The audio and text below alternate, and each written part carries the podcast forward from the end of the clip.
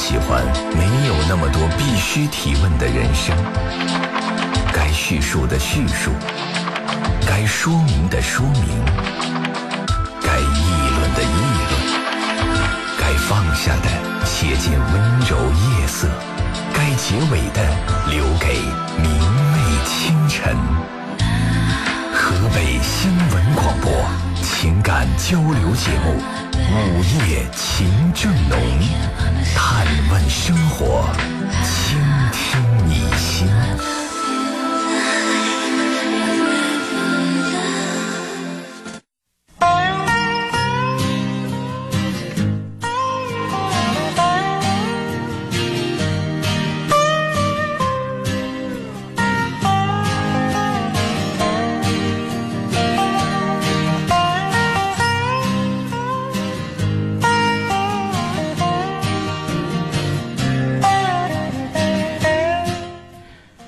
收音机前亲爱的听众朋友们，大家晚上好！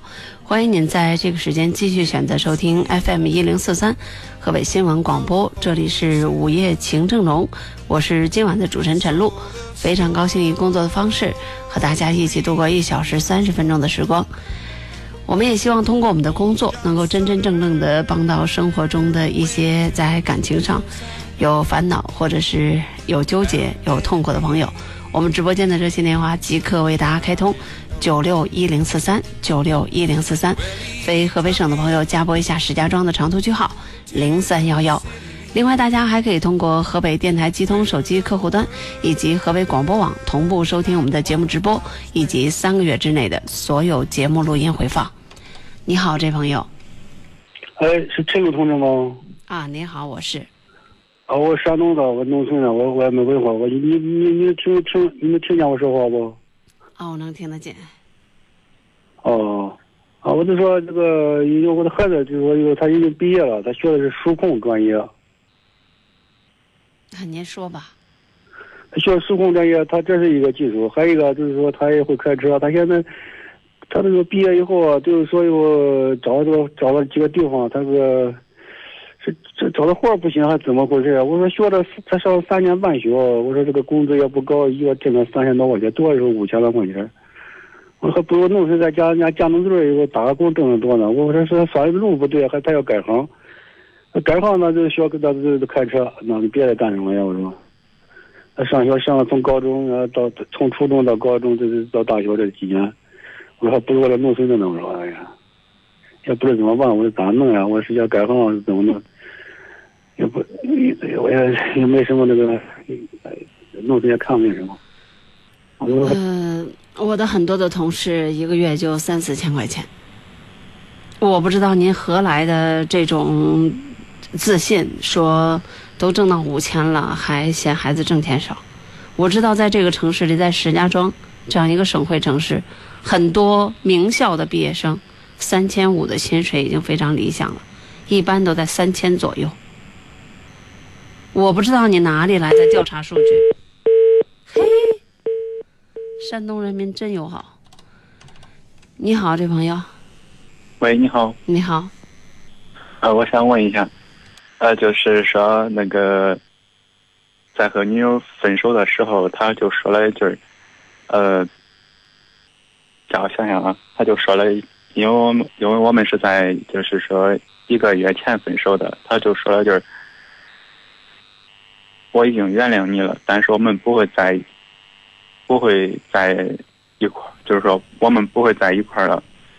这一句话是绝对的吗？是什么？就是我们分手的时候，他说了一句呃，我已经原谅你了，但是我们不会在一块儿了。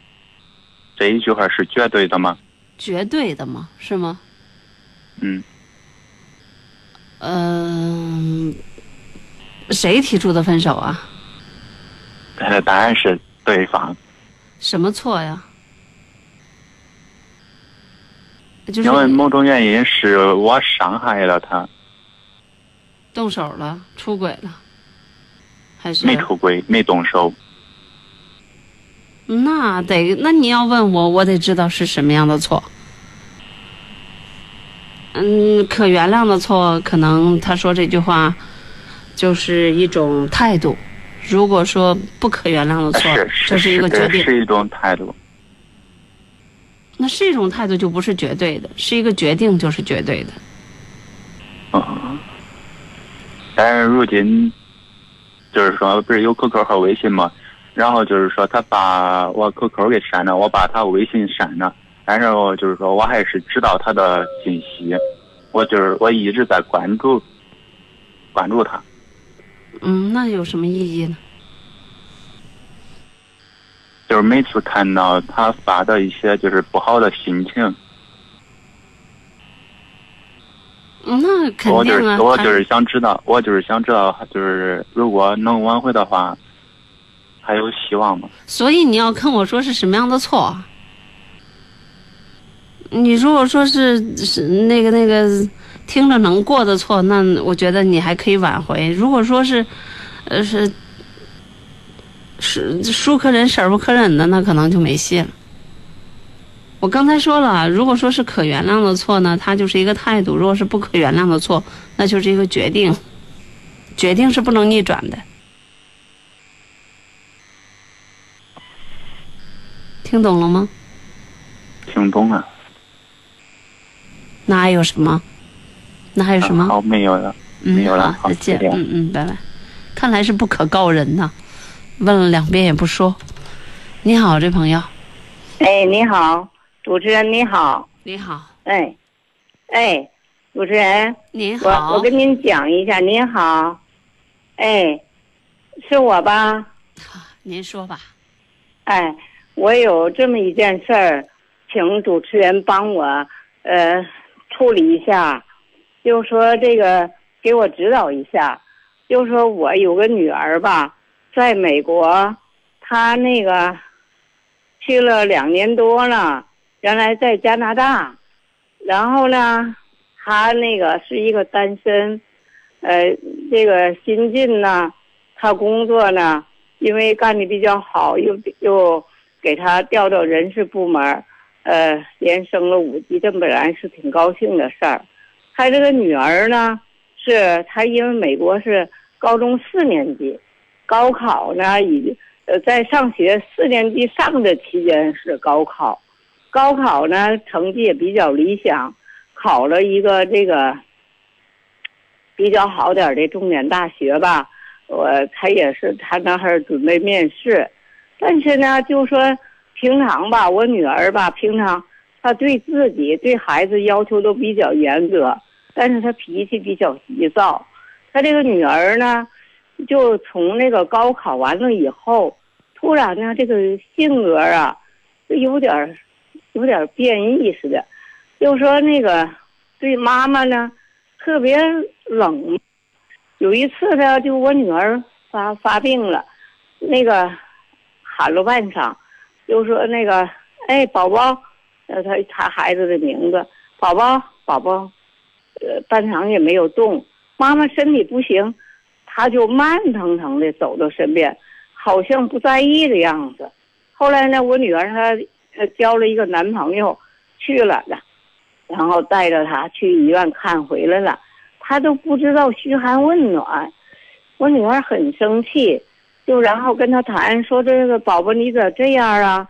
你看妈妈呃这么多年带你这么辛苦，你看妈妈生病了，你一点都不着急，你咋这么迟钝呢？你怎么了？”他不说话，哎，完回头呢，我女儿说：“你以后不管是对谁，啊，你都要都要关心，我们都要互相关心。你看大家对你怎么关心，你就应该关心别人，你不能这样。”哎，就就跟他说了一下。这一次呢，又我女儿又腰疼，腰疼呢，就说饭做熟了，哎，你快点出来，那个帮着我把锅端一下。他说什么？干什么？哎，很不高兴，哎，就是特别冷漠。然后呢，就是我女儿这个交的这个男朋友吧，平常对她特别热情，就是给她帮她学车呀、买衣服什么的，他老是绷着个脸儿，不给人家笑脸儿。就说呢，他去明天去面试吧，就 他那个这人家这个这个这个同志呢。人家本来是工作很忙，完了请了一天假陪他去，因为他这个呃考上那个学校离家很远，就是现在呢，就恐怕他这么大也没出过远门，怕他不安全，就请了一天假想陪他去。因为我女儿工作刚那个调动一个新的岗位上，不便于请假。完了回头呢，她男朋友说陪我女陪着这个孩子去，这孩子呢就说不用了，我坐火车完全可以。我女儿说那不行，既然请叔叔已经请假了，你必须得去。他就不给人家一个笑脸，老绷着脸。我女儿很生气，说那个这个孩子这个样子，我都要那个现在美国十八岁就让他独立生活，就让他自己待着去。哎呀，我说不能用这种生硬的方法来处理，但是呢，我又没有一个好的办法。呃，请您呢帮着指导一下。我常年听您节目。觉得呢，您说话什么的，就就对对我这个启发很深，哎，我我就说希望您呢帮我们一下，就这样。首先，这个孩子一定是对妈妈的婚姻，呃，包括妈妈的做事是不认可的，或者说是没有好感，呃，还有可能是他有他自己的看法。呃，一个女孩子正常的心理的性格的变化，应该是在十四岁左右，十四到十六，呃，应该是性格上要是变就变了。还有就是七八岁的时候是一个阶段，所以可能你家的这孩子的所有的这种变化，不像你说的那个叫叫什么逆逆叫什么？刚才你说了一个，他有点逆反心理啊，这个我觉得很正常。另外，嗯，七八岁的时候他是。去观察，然后呢，十六七岁的时候是思考。我觉得这个小朋友可能对于家里的很多的事情，真的是看在眼里。然后呢，到了一定的时期，他形成了对妈妈的一个态度。我不知道你的女儿是为什么是离异还是怎么的？因为就是他在那个小外孙女儿呃二两千零四年吧。就离异了，因为他们去那个加拿大吧，艺术移民是我女儿是学计算机的，她丈夫是医生，在我在加拿大呢，医生是不被承认的，他这个就女婿呢，在国内呢，他是一个主治医生了已经，结果到了国外以后呢，因为他是随着我女儿去的，呃，因为到外边他不承认，不承认呢，他什么都得要从头学，甚至要改行。他非常，到那以后呢，他适应不了，完了回头呢，到那一开始生活很艰苦，需要打工，打工呢，他的手吧，好像就是长手癣，刷碗什么的他都干不了，干不了呢，他就跟我女儿商量，就说他想回去，可是我女儿呢认为，将来对孩子很有好处，他们在外边可以发展。结果呢，我女儿就坚持不回去，他呢，就他人就非得要回去，就说那就在国内国外就两边生活吧，两边生活实践过了二年以后不行，就协议离婚了。那时候小孩多大？那小孩吧，四岁，一直是跟着我在国内。国内呢，到了这孩子小学四年级的时候，就想那个。呃，因为他的外语跟不上，因为在加拿大要学法语，结果呢，我就在那儿陪他一段时间。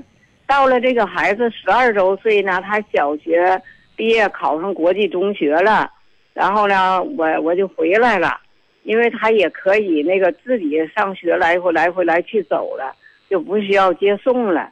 在那个期间吧，给我的印象呢，就是说他妈也说这孩子呢。看不出他有什么缺点来。我们平常呢对他要求也挺严格，他在学校里边吧，老师和同学都非常喜欢他，他的人缘特别好，并且学习各方面都特别好。他考国际中学成绩也特别理想。后来呢，因为加拿大那个蒙特利尔那个地方吧，气温特别低，并且呢，他那个法语呢，就说这个视力吧，就说。呃，很那个什么，我女儿是学英语，在那儿找工作呢，不是那么好找。他就想呢，还是应该到美国去发展，因为美国是以英语为主。哎，孩子呢，那段上初中呢，也可以呃，改学英语呢，也不那这个呢还比较好改，因为他毕竟刚是上初中，所以呢，我女儿在美国呢，呃，考试呢，那个呃选职业的时候呢，那个到那儿面试考试很快就通过了。她在那儿是主管会计一个大的企业，后来呢，因为干的比较好，就提她到人事部门连升五级。哎，这孩子呢？就一直跟着妈妈单身呢，这个他比较很听话，学习也特别刻苦。他平时在每个学期的学习成绩，他美国呢，他就是记得很详细，都是九十九十五分儿。在美国呢，九十五分儿就是平常呢可以考常青藤的学校，但是呢，他因为刚刚就平均分五十分，因为他毕竟去的比较晚。所以呢，就没让他报这个常青藤，就让他报一个，就是呃，常青藤是美国前十名的高那个大学，就让他报这个比较偏下一点儿，在常青藤之下，在别的学校之上这样的学校，因为这样的学校呢压力会小一点儿，你在学校呢成绩也会比较突出，也比较容易受重视。怕他是因为这样，我女儿到美国以后交的这个男朋友。一开始呢，他有点不接受，好像就说娘俩过惯了，这个这个人呢，就好像夺去了他妈妈一样，还有可能又有这种。我们不讲这些了啊，我们时间有限。就是说那个，请主持人呢帮我们 指导一下怎么处理这个关系比较好。我觉得是孩子看到，我还是那句话，给我的感觉是孩子不认可他的妈妈。嗯，对他妈妈。没有那种亲近感，是不亲近，啊，对妈妈一点也不关心，很疏远了，也不像原来那么亲近了。也就是用我们所说的话，嗯，您的女儿作为一个女人来说，作为一个妈妈来说，在孩子心中不可爱。嗯，嗯，怎么改变这局面呢？很难了。嗯，我要跟您说，这跟他离婚啊，还有你女儿比较自我，你女儿应该是比较自我，这种自我可能是生活所迫，也可能是现实所逼，也有可能是他自主选择。但是对于孩子来说，所有的一切都是被动的，一次两次无所谓，几次下来，孩子会对生活产生全新的看法。现在最不快乐的应该是孩子，不是你们。对对，嗯，所以说孩子那些什么。你干嘛呀？这样这样的话，其实都是一种反抗，甚至是一种抵触。我觉得你的女儿这个时候更多的不要去想着改变她，也不要看到孩子的缺点，因为这个对于孩子来说，孩子做不到。就像我们不喜欢一个人，很难做到喜欢一个人。呃，我直言不讳的讲，你的女儿在孩子心目当中不可爱，不是一个好妈妈。嗯。嗯，但是虽然你你说好像养她吃。养他穿，可是对于孩子来说，要的不是这些。嗯，应该改变对孩子的态度，是吧？对，嗯，不再要求孩子，而是像姐妹儿一样，像好朋友一样，在一块玩儿。但现在不可能了，因为她有了新的男朋友嘛。嗯嗯嗯，而且女孩子本身一定会抵触。她男方是外国人，中国人。他是一个是一个警察官，是老外的一个警察官。对呀，所以你像这本能的东本能的事情，女孩子她要是儿子可能还好一点，她女孩子不可能接受。这个不用问为什么啊？这个对于这么小的女孩子很难接受的。从小父母离异，跟着姥姥。颠沛流离，东奔西跑，这孩子能够活成这样已经很不容易了。所以我觉得很努力的啊，这个我不我不一点都不怀疑整个家里人的能力啊，或这孩子的前途，呃，我一点都不怀疑这孩子一定很优秀。但是优秀就会快乐吗？不快乐。嗯，对。因为他理想的家庭应该是那个样子的，整个家庭的氛围应该是那个样子的。大家没事去开 party，大家没事去去各种聚会，或者是怎么样？但是他可能整个的感感触下来，举例说明，妈妈交了个外国朋友，整个一家人出去的时候，他是一个地地道道的黄种人，这 他前两天吧，给我打了一个电话，突然说什么呢？说姥姥，那个美国的大学呢，可以先请半年假，然后再去上学。我非常想你，我就想请半年假陪你玩儿，陪你待着，因为你已经老了。我说宝宝这样不可以，因为你是好年华，正应该好好学习，时间不可以浪费的。你这个年龄，这个时间过去了，永远不会再回来。我说我们都是有理智的，互相打个电话，说说拉拉，开开心，挺好的。老在一起，我们就会没啥话说。我说姥姥坚决不同意你这样做，他可能是心情还是比较苦闷，您说是吧？啊，现在孩子一定非常不快乐。嗯我还是这，这我们不用来回车轱辘话那么说。我我的我的感觉是，你的女儿不可爱。嗯呃，从她的决定移民到决定离婚，到整个的这样，就是美国、加拿大、加拿大、美国这样，可能对于这个孩子来说，看在眼里。我不说他是经过辩证的思考、冷静的分析，对你的女儿形成一种态度，那就是不认可。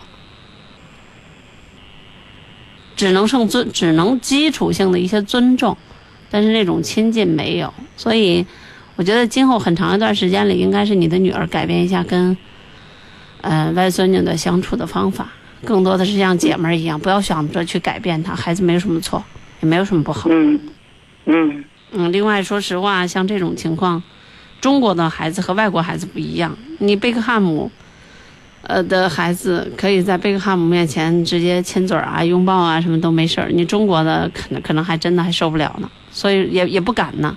所以我觉得像像中国的孩子，可能还是很难接受自己的妈妈和一个外国人相处。嗯嗯，你这个没有理由，也没有办法去解释。你说他错，你说他对，世间有很多东西不是拿对错来解释，嗯对吧？嗯，我觉得这事儿就顺其自然吧，你们不要过多的去去想。呃，我要说这都是离婚后遗症，你们得认，你们得接受。可能你们可能你们不愿意，但实际上来讲，这就是一个相对破碎破碎的一个家庭给孩子带来的必有的伤害，或者说所造成的一个永远可能都无法弥补的一个后果。再加上嗯你的女儿在这个过程当中没有合理的保护这个孩子自身的情感感受。当然，你的孩你的女儿也没错啊，呃，四十岁左右，四十多岁是吧？应该有自己的情感需求。但是整个的这个样子，作为一个有孩子的人，可能在很多包括就那件事儿，就说什么他请了假要陪他。嗯对于这女孩子本身不喜欢这个人，不喜欢她妈妈这个样子，你还非得让这个人去陪她去去到另外一个城市，那肯定这孩子他只能是更加的反，更加的反感。没有笑脸，绷着个脸，对呀、嗯，所以给买什么也不好好看，所以总归来讲就是不喜欢嘛，对吧？嗯我觉得刚才您说的那句话，我我是不赞成的。像孩子现在最重要的是性格和心理的健康。其实嗯考不考大学，将来如何如何都不重要，重要这孩子嗯快乐。我要换成您的话，我愿意让孩子回来耍几年，上不上大学都没所谓。那应该陪我待半年是吧？我是这样想。这个嗯，这个孩子，这个孩子现在需要一个健康的人格。嗯需要一个很快乐的青春年华，而现在他和他的妈妈，呃，这在一起他不快乐，妈妈看他不顺眼，他看妈妈也不顺眼。嗯嗯，其实孩子并不需要那种感情了。现在就是嗯这个，如果像中国半中国、半西方的那样把孩子踹出去，我觉得孩子可能也挺开心。我想我要是去的话吧，也很不方便。肯定是啊，嗯，嗯再说也不能靠您这么样的来来来呵护着呀。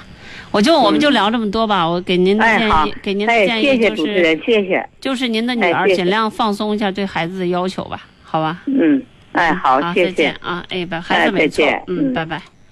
你好，哎，你好，你好，哎，陈老师，我是这样的，我今天吧，我离婚了，办了离婚手续了，但是现在是特别迷茫，我也不知道何去何从了。我现在，哎呀，感觉这整个世界上就剩我一个人了。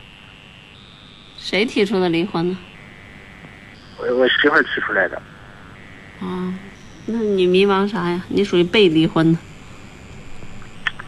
我们我们是结婚十年了，这十年吧一直不太和。一开始我也要离婚，离婚嘛有了孩子了，就一直一直拖到现在了。我们是闪婚，当时我在部队服役，就到了结婚年龄了就结婚，认认识了没多长时间就结婚了。结婚以后发现老不合适了，就这么一直一直一直弄到现在了。哎呀，这这。那弄到现在，最后还是女人跟你离了。这也算是吧。嗯，就行，就不不管是谁跟谁离了，反正大家各奔前程呗。起码得让自己活得好一点。你不是，如果说你像你刚才所描述那样，你应该是一种解脱呀，对吧？如果在一起过得也不开心。哎，我我但是我我我我我这个孩子我特别可爱，我哎呀。但是刚才这电话你也听到了。离婚对于孩子的呃孩子的伤害是不可逆的。哎呀，我一一一开始想到这个孩子也是撕心裂肺的哭，你知道吗？但是现在，哎呀，还是走到这一步了。孩子七八岁。七岁的。我的一句话，不管你们认不认，我主持多少年节目，我就会说多少年。在孩子七八岁的时候离婚的，天底下的父母都是特别缺德的，爱咋地咋地。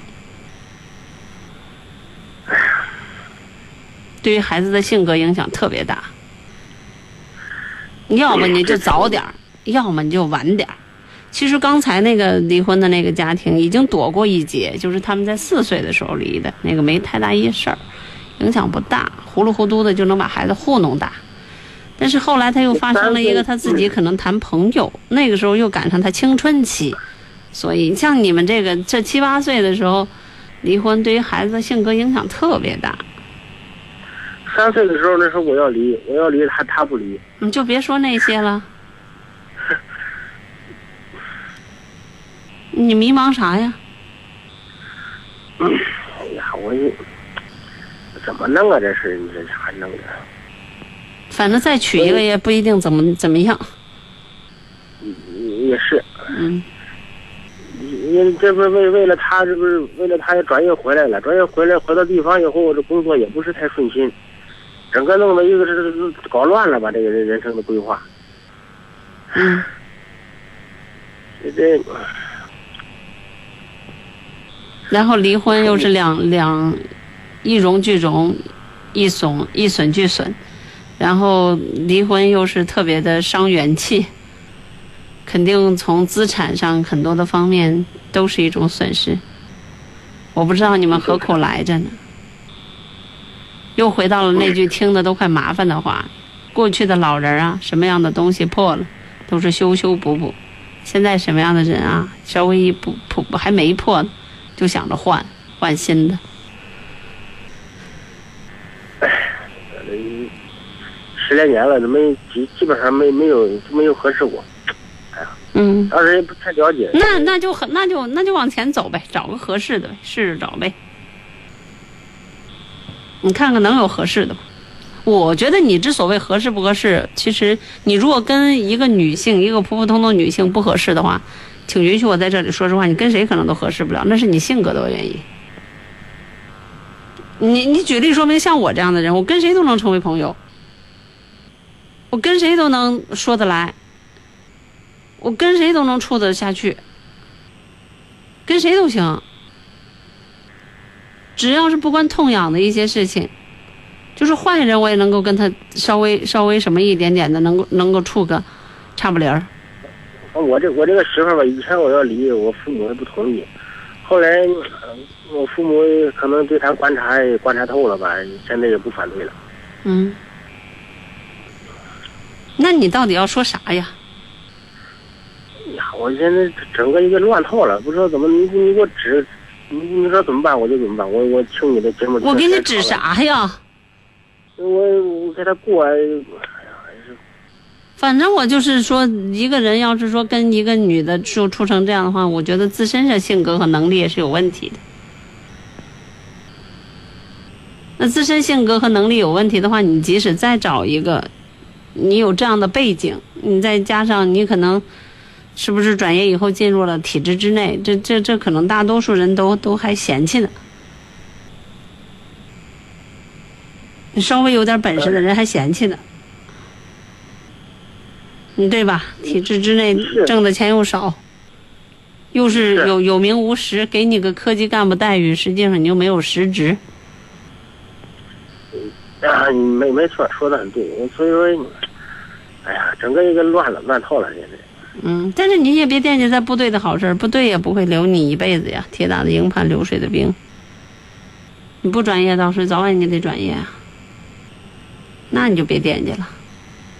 嗯，我觉得这个时候，反正我我我肯定不建议离婚。我刚才已经说了，整体的你怎么着让我说，我也是不建议离婚的。如果双方没有硬着实质性的背叛、辜负、家庭暴力、吸毒、偷、抢、邪恶、淫秽这些所谓的犯法什么的事儿的话，我的我的原则都是修修补补。都是可原谅的，都是可可容忍的。我吧稍微有点那个，嗯稍微有点暴力。你呀，那求你吧，那那你该咋地咋地吧，你挂线吧。我才不会帮你这样的人呢。那你媳妇儿跟你离婚可对可对可对可对了。你稍微不是你你你那怎么那稍微听好了啊，稍微在我和李爽的口吻里就说你动我一个手指头试试。你动我一个手指头试试。自己挂线吧，我才不会帮你呢。走，你不走我走。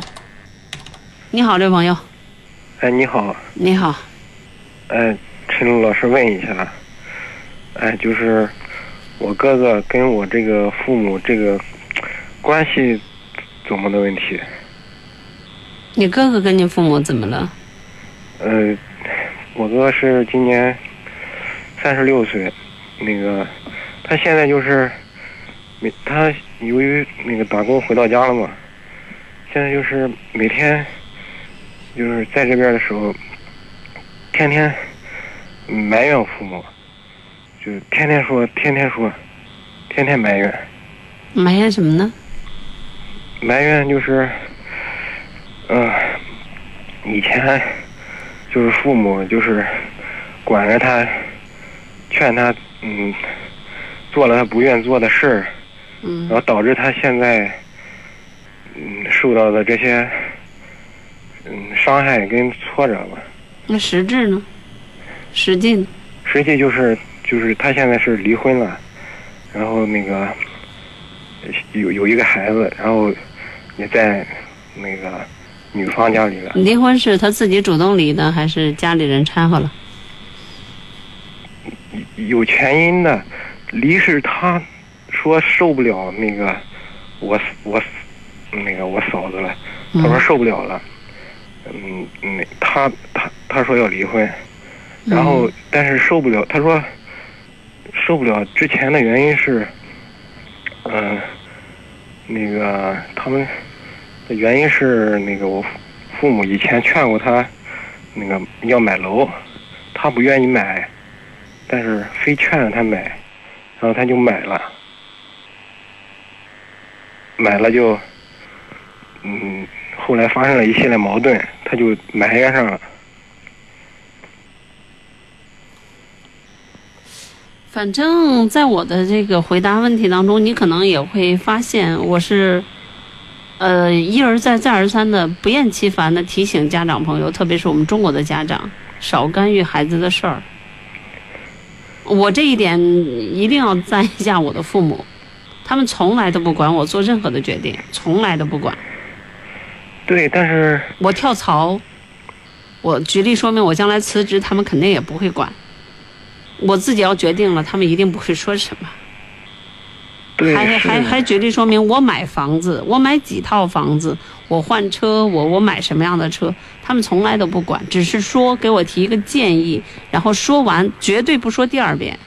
但是那个当时的情况是，就是那个女方说是呃有楼，希望有楼可以结结婚，然后那个那个我我我哥就说不想买不想买，然后就好像是劝着他，非得劝着他买了，嗯，然后买了以后吧，又因为一些事儿，那个导致这个那个又楼又是买了亲戚的，然后亲戚。那个又因为一些事儿，嗯，钱是没付够，亲戚又给要回去了。然后他俩他两口子因为这个没有，女方因为楼没有了，又跟他闹，然后他最后也乱七八糟的，反正到最后他就是 成现在这样了嘛，他就埋怨父母了，整天就是。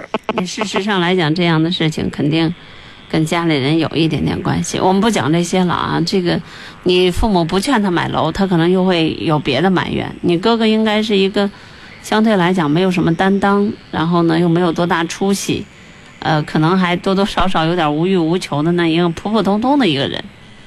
呃，现在他生活中遭遇了 离婚，可能已经很不开心了。那我觉得他这这对于男人来说是一件很失败的事儿。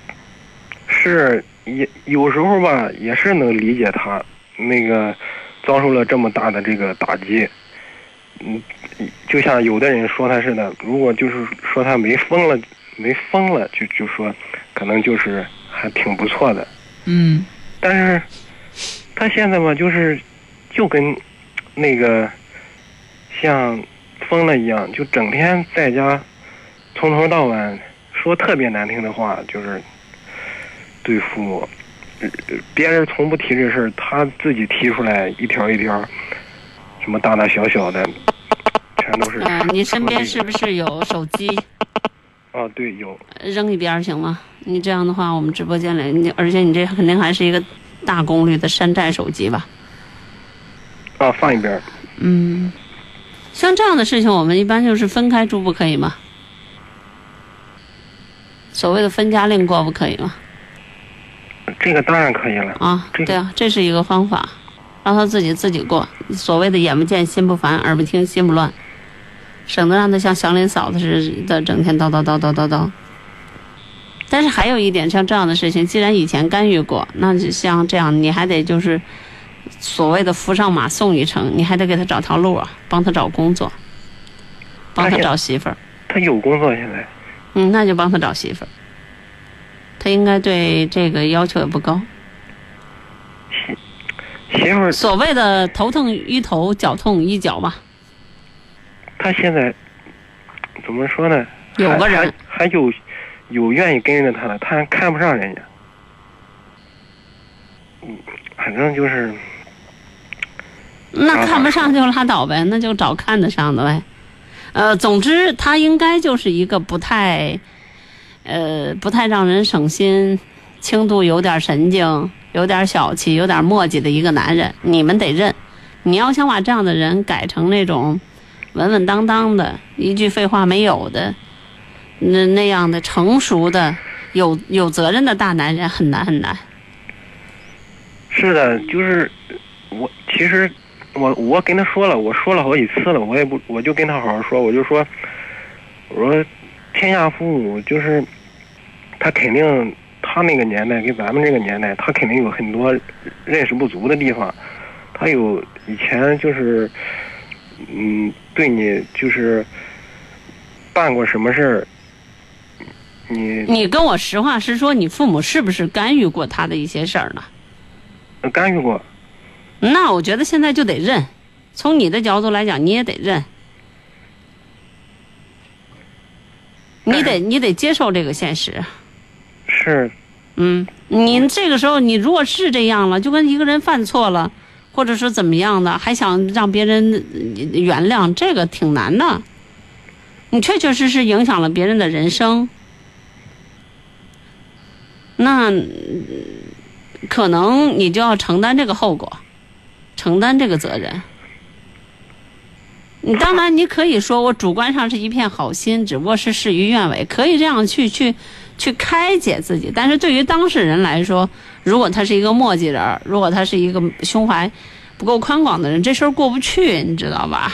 对他现在，你说他没法说，他就是现在说特别难听的话，就是我我都觉得就没法过了，就是就是说的特别难听。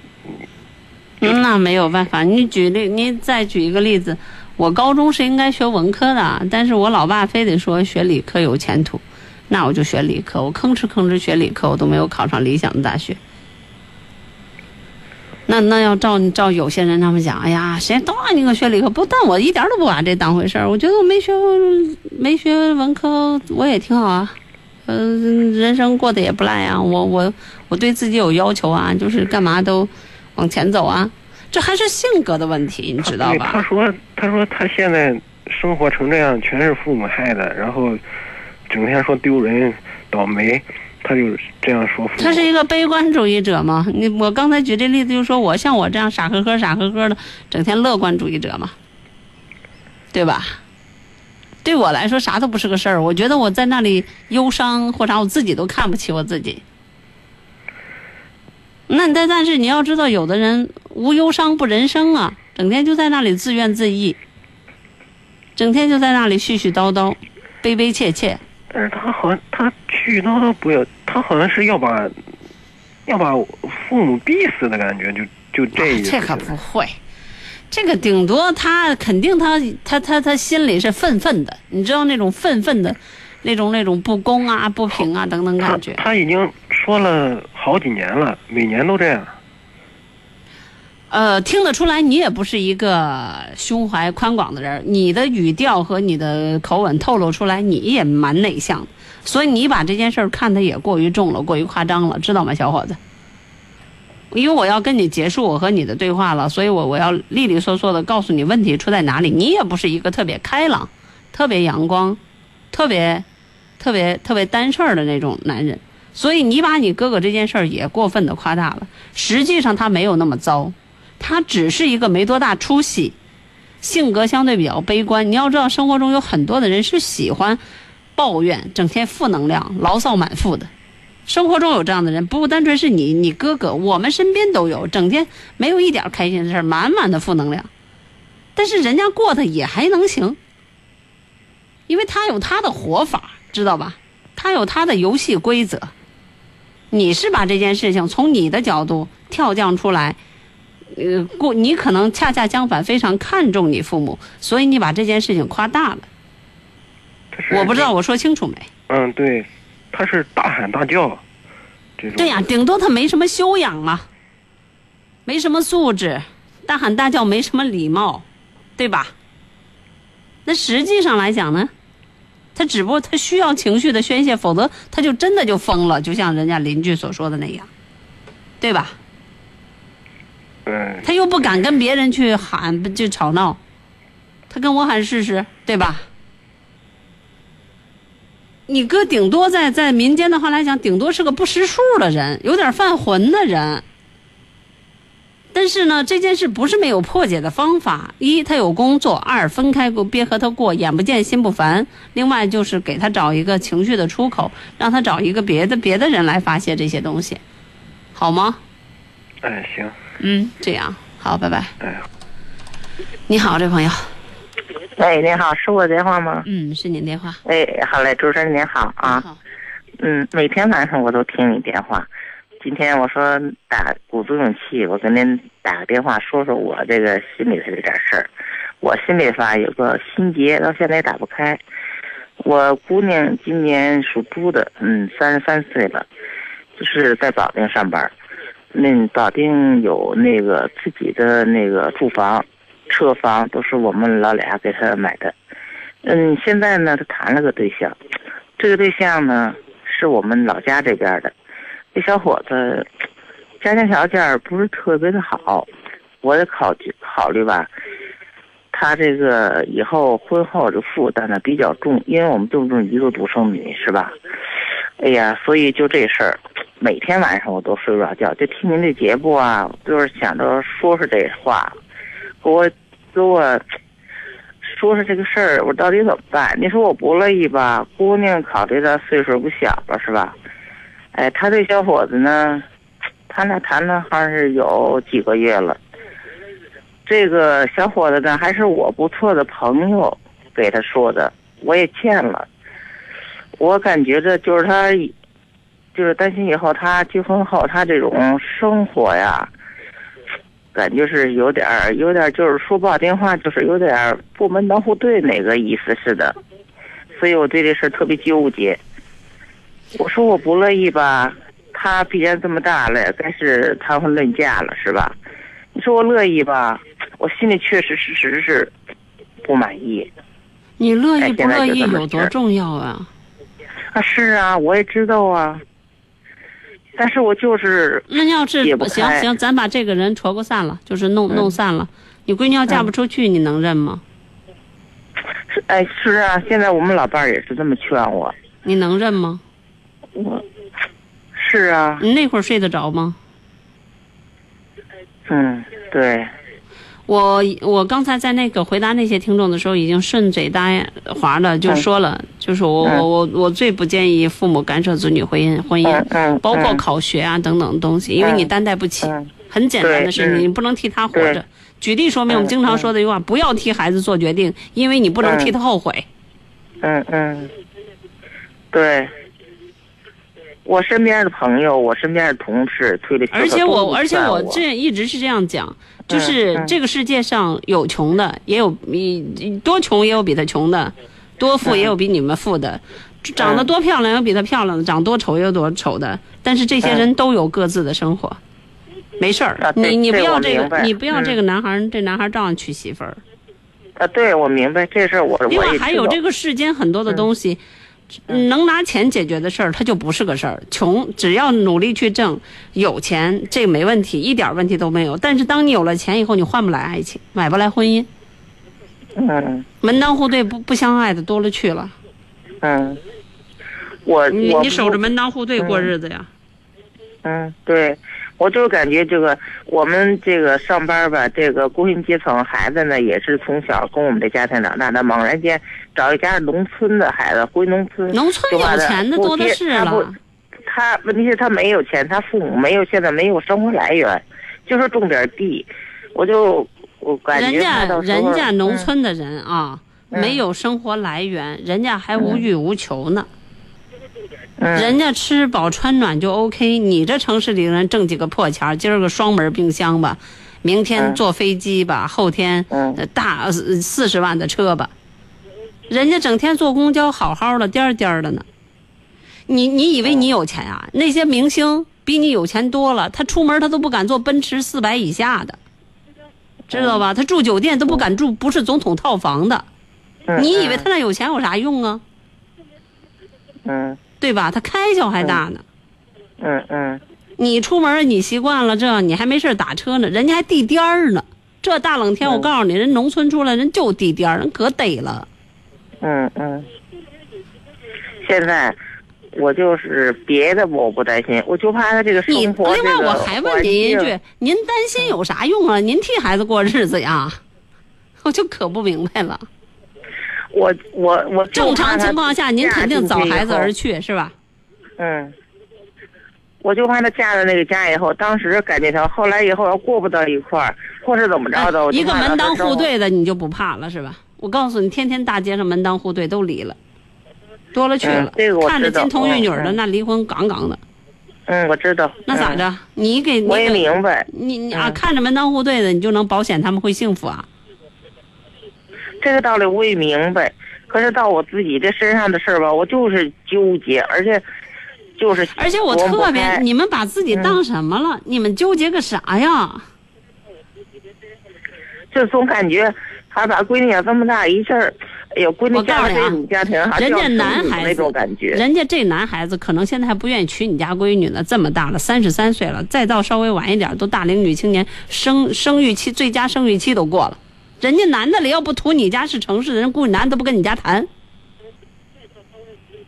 嗯，明白不明白，嗯，知道，嗯人家同样的一个三十多岁的一个男的，城市里边的门当户对，人估计不找你家闺女，人也不稀罕你家这条件。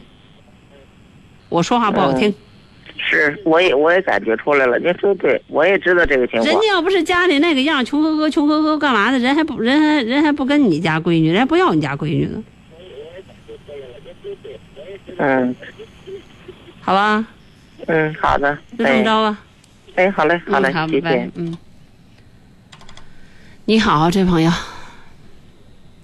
，Hello，呃，打通九六一零四三三线的朋友，你好。嗯，等了这么久，挂了。你好，这朋友。你好，哎，是我，哎，是我呀。嗯，你好，啊，你好，啊，您请讲。我我想，我现在我是我是日子过得，我感觉我是挺没意思。几个意思呀、您这话是？我这我我我们我这个工作呀，是上二十四个点，休息二十四个点。就是现在我是我是属于那种开货车的那种。我现在我就是下楼上车，下车上上楼。我我我想咨询一下，我是咋说呢？刚才想的挺好的，现在说不出来了。那你是说呀，还是说呀，还是说呀？就是我感觉这日子这么过没意思。嗯，那你想，那你想怎么过呀？当主持人来，当主持人可有意思了，天天都不知道什么人给你打电话，可有意思了。呃那活计我干不了。哎，你也知道啊，你除了会开车啊干的会干啥呀？跟我说，我这人就会挖坑。除了会开车，你干啥？会干啥呀？跟我说。我除了开车，啥也不会。啊，那挂电话吧。知道了不？你看我常常琢磨半天，琢磨挺好的，到时候一跟你说话，我这个三下五除二就把你解决了。你除了会开车，啥也不会，你还想怎么有意思呀？你还想怎么有意思呀？我连连我这样的，除了会说话都啥都不会，我还觉得没意思呢。我除了会说话，啥都不会。听好了啊，我的意思是咋的呀？咋的呀？就是我是就是没有好的，就是没有喜欢的，就是业余活动。你开大货车的，你咋有业余活动啊？你你你二十四小时开的已经累成狗了，那时候你再不睡觉，下一回你不直直接窝沟里去了？你还想有啥业余活动啊？我说的就是这个意思。啊，那你干的这个工作，你就意味着你没有业余活动，你睡还睡不够呢。是，我的意思是，你的意思啥？我就是除了工作就是睡觉。那对呀，我我我一到假期的时候，好不容易不上班了，好不容易不是十二点下班了，我就吃睡吃睡吃睡吃睡，睡吃睡吃睡吃睡吃，咋了？我我这是三百六十五天没有年假，还有节假日，就是。那你挣钱是是干嘛呢？是挣钱啊，那你挣钱？干嘛呢？我连着三年在车上过的，啊，那你挣钱是干嘛呀？为啥呀？买房子、置地、娶媳妇儿，还是咋的就是为了老婆孩子。啊？我就是感觉那不挺有意思的吗？挺有成就感的。过去住窝棚，现在都住大楼房了。过去孩子穿的破衣烂衫，现在都出阿迪阿迪耐克了，咋的？怎么意思？我的意思是，现在现实生活的确是比那个好的，啊，就是一一丁点儿是就是放松的时间都没有。那你就别开车了呗，你待着没事儿，嗯，办个签证上美国耍耍。这这就像你刚才说那个，你说我不开车能干啥呀？我这现在是体郁吧，你知道呗？那要不你就那你要不就别开车了呗，别开车，你出去玩去呗。你喜欢旅游就去去玩。那还能干啥？喜欢看电影去看场电影。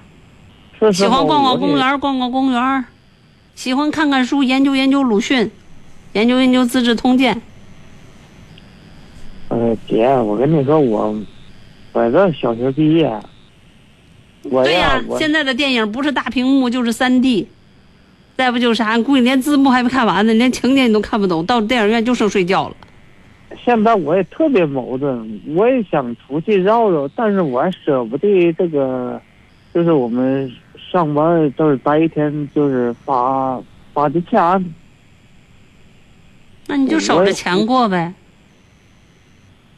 呃，为啥我现在矛盾呢？夜店出去，还舍不得这个工钱。这个我可治不了啊，这个我可治不了。啊，又想套住狼，又舍不得孩子，那前几前几天那，你空手套啊？前几天呢，我跟我对象我这么说的，我店就是上澳大利亚开车去，我们朋友找我去，他那不是一签合同都是一签三年的吗？嗯，到那边好山好水好无聊，打麻将都一缺三，你不更没意思呀？呃，他们跟我说，你这辈子就守着钱过呀，到那边是有钱了，你不更孤独？人家说，人家吃饭都说，哎，你都都都都说英语的，你那咋整啊你？他那都是一个农场，都是从那个，都是他给你画个圈儿，都从那圈里干，都是他不让你出去，都跟坐牢一样。嗯，那你上新西兰剪羊毛吧，好歹好歹好大一块地都是你的呢。他主要不是不会干那个吗？剪羊毛总也比开大车舒服吧？那美国、澳大利亚那个公路，好好几百里地都不见着一个人了。说实话，我现在特别矛盾，我也想给自己放几天假，但是话说回来，老婆孩子都等着钱花呢。我真是我这我一个月挣多少钱啊？我感觉我现在的付出跟我的回报不成对比了一个月多少钱啊？啊！现在是不到八千，一三年那阵儿是我是挣一万多，就天天这么吭哧吭哧干，一个月八千多。对，一天二十四你老婆还，老婆没工作？嗯，没工作现在。嗯，那你还真不能停。我是首先我是农村的，我我开车开了五年了，我女儿，咱们这边不是过生日吗？过生日那天我都没待着，我都没舍得待着。反正我给你的建议就是，你要喜欢什么你就去做。你比如说你喜欢旅游，你就出去最从最简单的地方旅游起，去趟韩国，去趟泰国，去趟三亚，去趟云南，去趟福建，去趟哈尔滨，去趟西藏，去趟银川。你你喜欢玩你就出去玩呗，这很简单。实话，我相当愿意出去，就是那你要舍不得钱呢，我这事儿我没没法没法救了啊。那我总就是感觉，就是今天告我挣钱了，是吧？嗯。我没挣钱，反而我出去花钱，我挣的钱没挣着，我不爱花的钱我又花了，我这有些例子，有些话我没办法跟你讲，因为你是一个大车司机，你是在路上忙碌的一个朋友。我只是想告诉你，想干嘛就干嘛。至于其他的，你说我舍不得，我抠门儿，这个没有全国一家电台主持人能回答了你这个问题啊。那就是天生的抱着钱过呗。那这谁能的？那这这，你像我这样的，你让我攒钱，我才不攒它呢。我还怕我明年花不着呢。我使劲儿，我使劲儿花，有钱我就花。我这轻易不花，一花全大的。我们大车司机就是这个活计，有几个没命的。我该说的都和你说了，好吧？至于你所说的什么有意思，你就去做点什么。至于你说明明知道那件事有意思，你还舍不得钱，那我就没招了。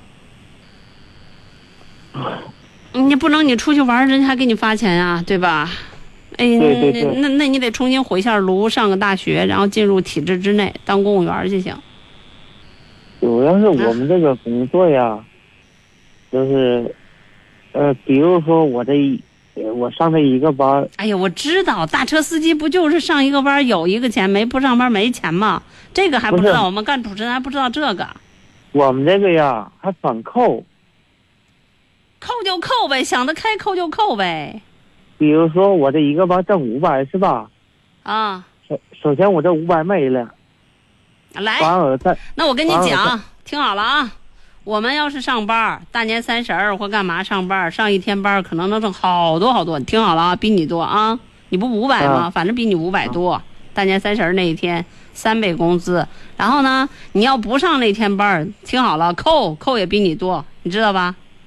那没有，那但是从来没有说哪个主持人说是为了那个钱而留下来去上那个班儿，或者说怕那个扣就不回家看自己爹妈。听好了呗，这世界上比你比你厉害的人多了。我我我并不就是认为500块钱你你重重要在于你想通了，想通了的话，五百块钱也不是个钱，一一万块钱也不是个钱。你要想不通，十块钱也是个钱。听好了吗？咱俩啊别在这磨叽了，好吧？啊，行行，咱俩说不到一股道上。你这张嘴 闭嘴就你那点钱，你抱着钱过吧啊！哎，唐山人民不挺有钱的吗？咋这样呢？你好，你好，哎，今天三路的朋友，啊，不是我不接啊，是不通。你好，这朋友，哎，你好，你好，是我吗？当然，啊，佩露老师，哎。嗯您说吧，我在听着呢。啊，我就是跟你说一个事事啊，嗯、我们就是结婚挺晚的，嗯、有一个男孩儿，嗯、关键是我们平常的过得也挺好，就是今年就是十月份吧，因为他姐和他妈，嗯、我们打了一架，嗯、就是和我老公就打了一架，我老公打了一架，呃打的我挺厉害的，就是那会儿也惊动。嗯，派出所了，也惊动幺二零了。从那了，他打了我一架，给我打了一架，就是，我就觉得就是挺伤心的，因为我们结婚这么多年，我对他的付出，对他都，都是他，他是个下岗工人嘛，他找工作啥的都是我给他找的，扑到了给他找的，他也是挺老实巴交的，就听他妈和他姐的，打了我那一，呃，打了我这一顿吧，我就是。也挺生气，挺伤心的。我就是想和他离婚，我就是让你给我出一个主意。你看，在这种形势下，是我是和他离婚啊，我还是继续给他往下走呀？我也挺矛盾。我们才不会给你出这个主意呢。我只是想跟你说的是，你明明知道人家最在乎的就是自己的妈和自己的姐，为什么还挑战人家的底线呢？我不是挑战他的底线，嗯，因嗯那个因为啥呢？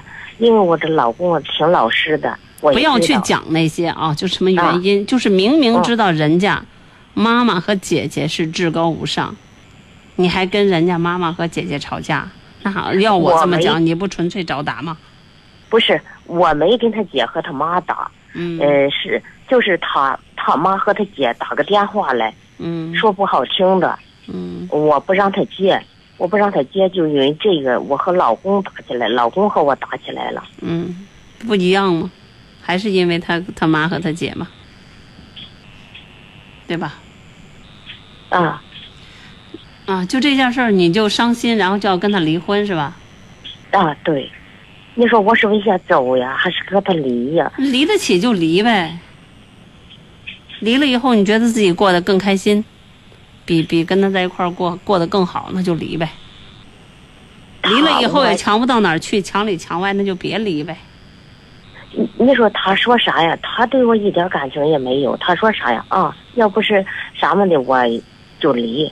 说实际的，我离我和你离了，就是给我姐和我妈扣个帽子，是我姐呃和我妈给呃让你离的，嗯、那个就这么点儿，我就是做了一个手术嘛，嗯、也上不了班儿，暂时就上不了班儿。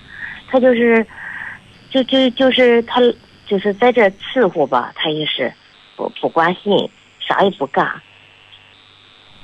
我觉得，哎呀，我觉得你说是走下去啊，还是离呀、哎呀，我们吧只说的观点从来都是，不是所有的人都离得起婚，你离得起就离，离不起你就别置这个气，也别要这个刚性，也别要这个面子，因为你又不能跟面子过。我我不是要的面子，你就是给我提一个建议。我提的建议已经很明显了，就是不离呀、听不出来吗？很明显啦。你离了婚又能怎样？找不？找一个可能还不如他呢。不找不找你怎么过？因因为我儿子是今年十岁嘛，我离了婚我就不想找了，就想自己领着儿子自己过。而且就这样离了婚的话，对这个孩子来说是多大的伤害啊！有爸有妈，好歹有个家。我也是这样想的，又这样想的，我觉得他对我一一点感情也没有，我觉得，哎，我你要这么想，他只能会对你越来越没感情。因为女人在婚姻之中不要太矫情。什么叫没感情呢？一，没让你露宿街头，也没有说在你什么的时候就就真的甩甩手不管。他就是甩手不管嘛，就是现在我做手术也甩手不管嘛。那要这种情况下，你要再跟他离婚的话，那你，嗯，那你何苦来着呢？啊，你说，嗯，他就是人家也说了，人家说啊，那个我要是正好和你离了，就是他妈帽子扣到我妈身上，是我妈和我姐闹的。啊，反正我只有一个观点，就是你离得起婚，你离婚以后更开心，过得很好，很 happy，解放了，自由了，那你就离。人有的人人还不需要婚姻呢，人有的人一个人过得就狂的要死，那人有的人人人家结婚就是那个意思，意思给别人看，结完了就离，是吧？人家离婚就是告诉你，我我我我是。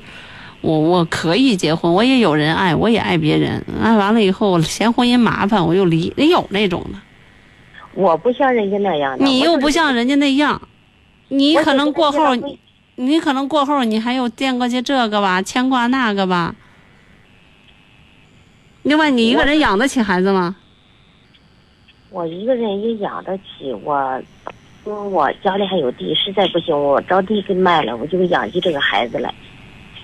哎呀，那你太简单了。你 养一个孩子可不是像你说的那么简单。我我觉得中国的孩子养大至少需要六十万，你地能卖六十万呀？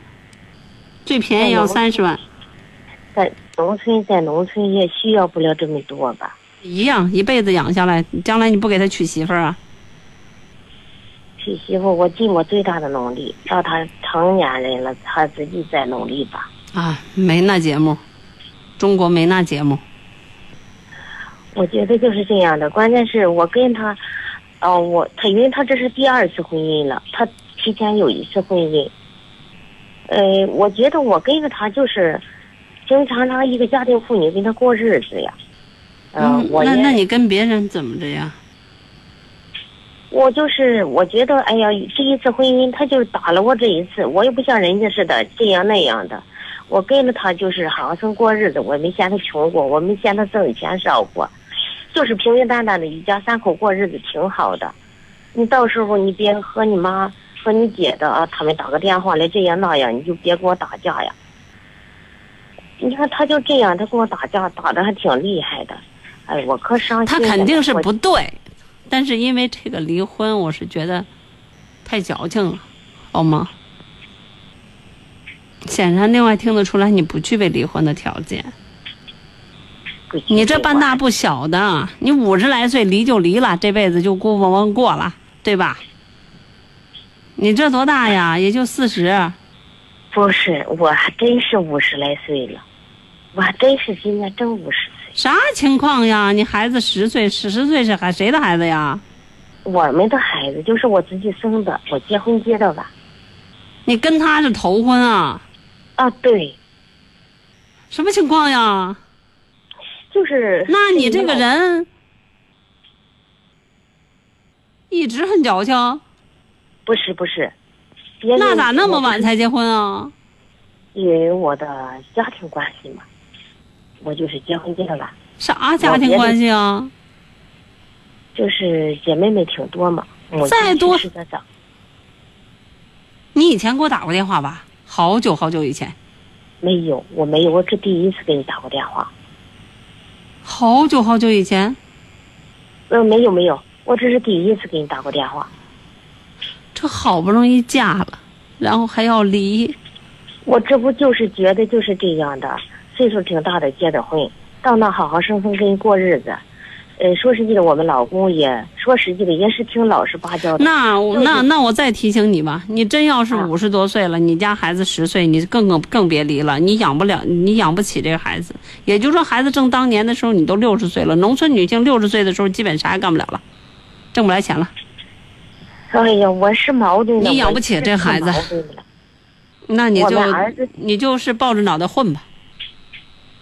哎呀，会，我觉得。那我拿社会局势来告诉你，你如果今年你五十一二岁，你孩子十十岁，正好五十岁。对，就说五十，等孩子二十的时嗯候，孩子们还没念完大念完大学的，你都六十来岁了，你你你你得必须得保证自己身体健康。如果你一不身体健康，你把孩子都连累了。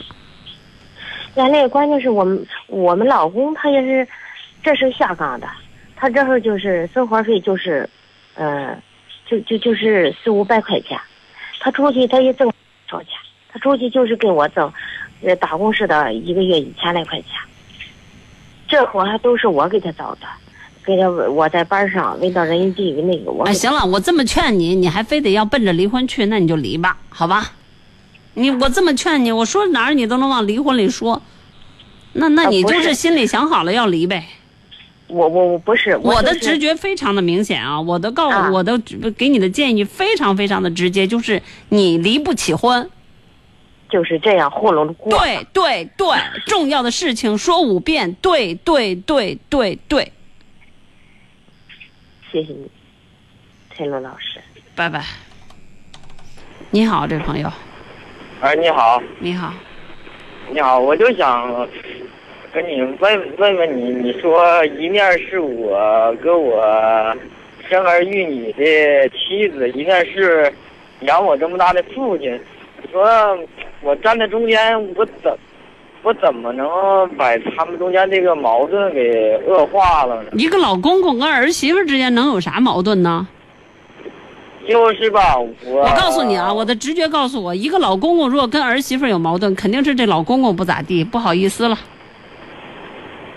不，这你这你这你说错了，真说错了。那你说吧，就是，我我父亲吧，他是那个，我们我我们以前呢在农农村住，完了现在不是条件好，一年比一年条件好了吗？完了就在我们的县城啊买了一套房，这个我父亲吧，呃，在我们县城啊打点那个小小零工，完了吧，呃，中午啊或者晚上啊，呃，出去方便吧，完了就上我们这住去，完了吧，我也我也吧，我媳妇吧，就总总觉得他那个那个那个脏有点儿赶他那那那那那膈应他那种那种意思似的。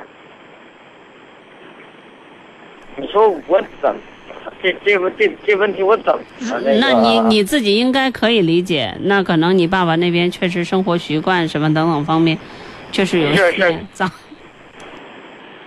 是，那你说我也说按照过他我这种情况，那这种情况下，应该是在外面给他租房子。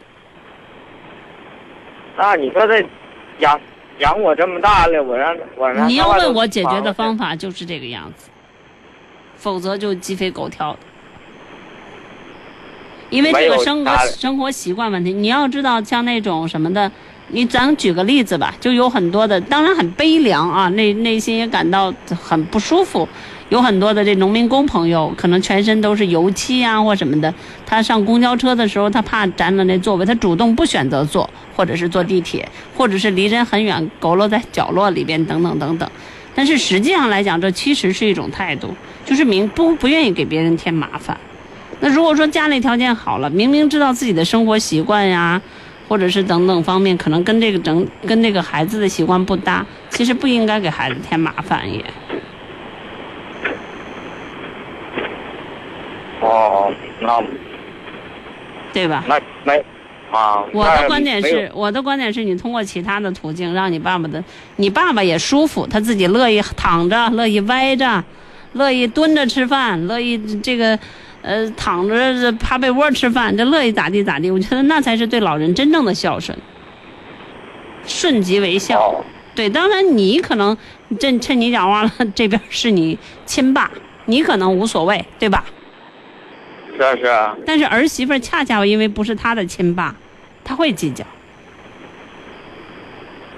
哦，那说句什么的吧，要是我爸这样，我肯定不嫌；不是我爸，我都嫌。我告诉你吧，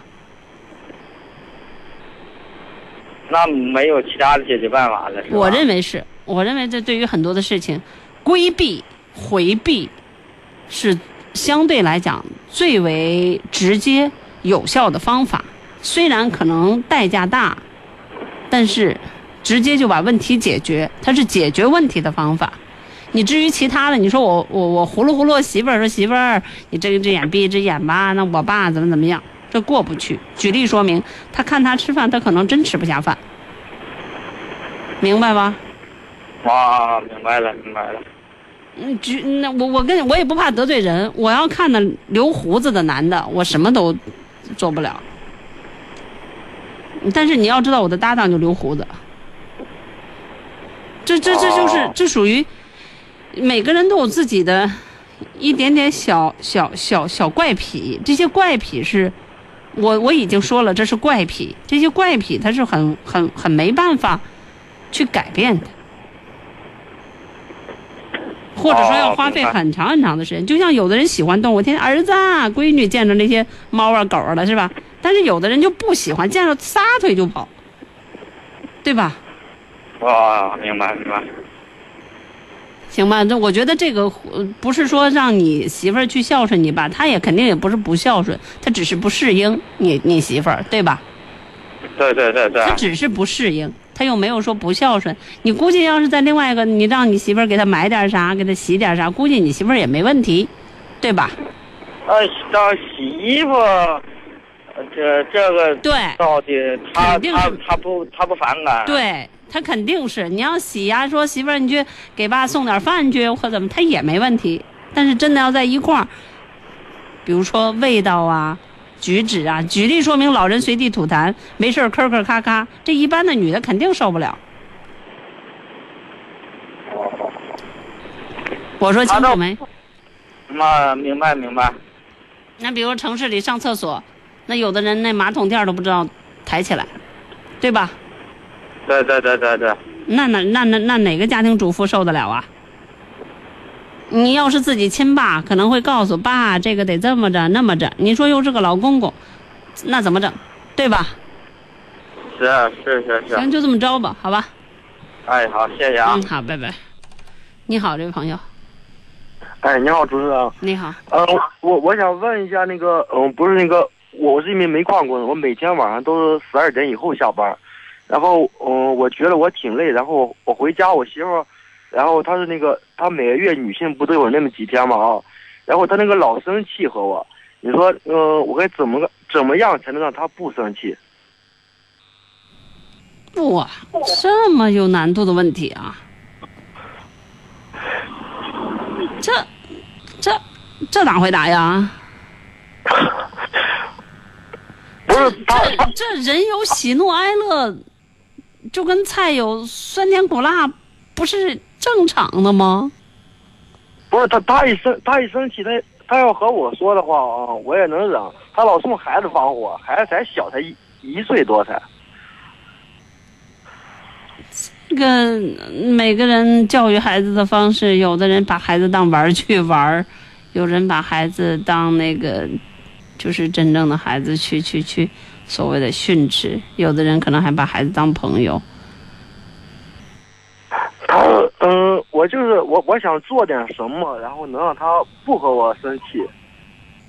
因为有的人是这样，他他他发火的时候，他不希望别人言声，那你就别言声；有的人发火的时候是希望别人拦着，能够哄他，那个你就去哄。那你要看你媳妇儿的胃口。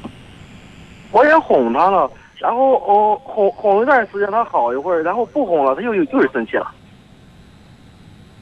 嗯那就还，反正是我我讲我我我只知道是这样。比如说我发火的时候，不希望别人搭嘴，可能我说过三句就没事儿，过后就完了。如果你这时候跟我跟我跟我来劝我，我可能乒乓乒乓的说三十句，我自己都嫌累。那那是那那那你的意思就是，然后他要生气的时候，我我我我很简单的道理就是你媳妇儿在训孩子的时候，你不要搭腔，别言声。哦我民民间的话讲叫扫不搭的，就没劲了，没对手就是就是他他要凶孩子的时候，我就在对你。就不你不用看着，你该出去就出去，该啥就个啥。过后等他平静下来以后，你跟他说媳妇儿，咱对孩子怎么怎么着，你乐意熊我呀，或怎么，咱们养孩子要把孩子养成一个温文尔雅的，而不是在大喊大叫当中长大的一个孩子。你这可以跟他平静的谈，所谓的枕边枕边悄悄话嘛。这个从心理学的角度来讲，这是屡试不爽。就包括两口子吵架，他吵的时候你不用言声，过后找一个情绪好的时候跟他讲。啊，就是我，比如说讲那天我可伤心了，怎么怎么样，你不要那样对我呀。哦，然后就是说他对我或者对孩子生气的时候，我不要理他，然后等他心平气和的时候，我再你跟他找他谈。对对对，哎，那好，连。哄带骗的，哎，好好嗯，好，摆事实讲道理，拿出你男子汉的那种尊严，让他服。哎，好嘞，嗯，好吧，嗯，谢谢。好，不客气，拜拜。嗯。我要带你到处去飞翔，走遍世界各地去观赏，没有烦恼，没有那悲伤，自由自在，身心多开朗，忘掉痛苦，忘掉那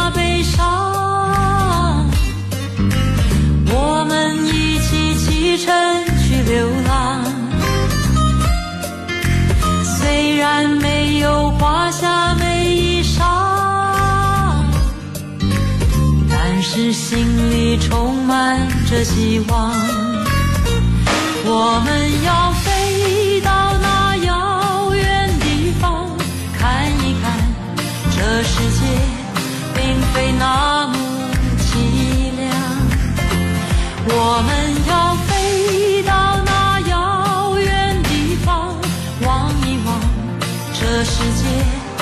还是一片的光亮。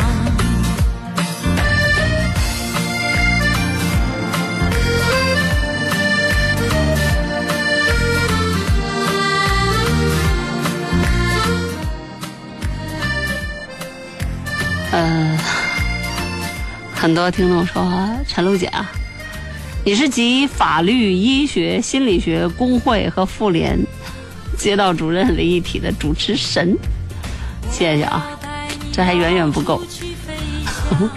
我觉得我是工农商学兵的知友。大多数的主持人都是什么？有的人是少奶杀手啊，有的人是少女杀手啊，有的人是中老年妇女之友啊，等等等等，我都不知道我的听众是什么。就总之是小孩子也给我打电话，是老老年人也给我打电话。我现在最小的粉丝好像只有四岁，我天，那小朋友每天会学着我说话，要了我亲命了。那天他妈给我录过来说。听众朋友们，大家好，欢迎您收听《午夜情正浓》。有华厦美衣裳，但是心里充满着好了，呃，今天我们的节目到这里就要结束了。呃，满满的工作量，整整九十分钟，我一分也没有歇着。啊、不管是什么样的电话吧，我是尽力了。我们从来都不是专家，我们也不是心理医生，我们更不是职业的医生和律师。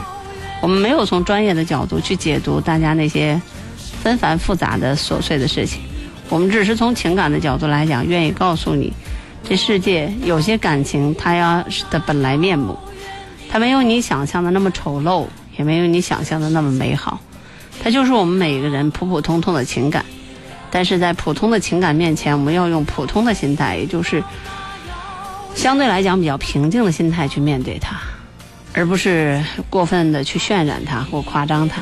无论是那个远在美国的孩子的孩子，他有着怎么样的一些小小的叛逆，也无论是刚才这个可能真的不会哄女孩开心的准老公，就是呃大男孩。我们觉得，我们每个人其实整个的一生都是在学习一些什么，学着做人，学着让自己的生活变得更好，还有可能就是学着对于很多的事情想得开，看得淡，因为这是最后的法宝。感谢大家守候收听我们今天的节目，拜拜。